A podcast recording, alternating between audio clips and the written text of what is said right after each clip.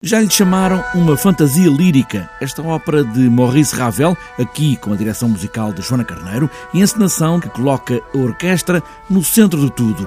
É a partir da Orquestra Sinfónica Portuguesa que tudo se passa.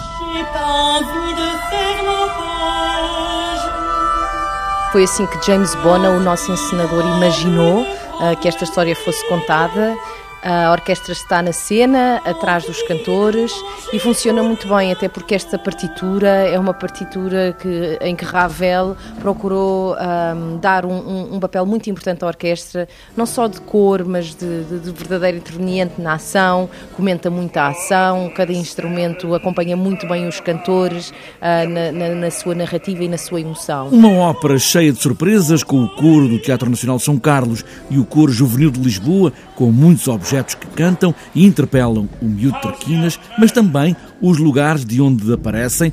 Toda a sala vai ser o palco. Atrás da cena, no relógio do teatro, por trás da plateia, junto ao público, é, é realmente uma encenação muito bonita e muito participativa. Maurice Ravel deu aos instrumentos papéis muito importantes nesta ópera, numa história a que estamos todos habituados, um miúdo que não cumpre nada das boas regras e é confrontado com os próprios objetos que destrói. Eu acho que as histórias de crianças têm sempre uma moral para os adultos.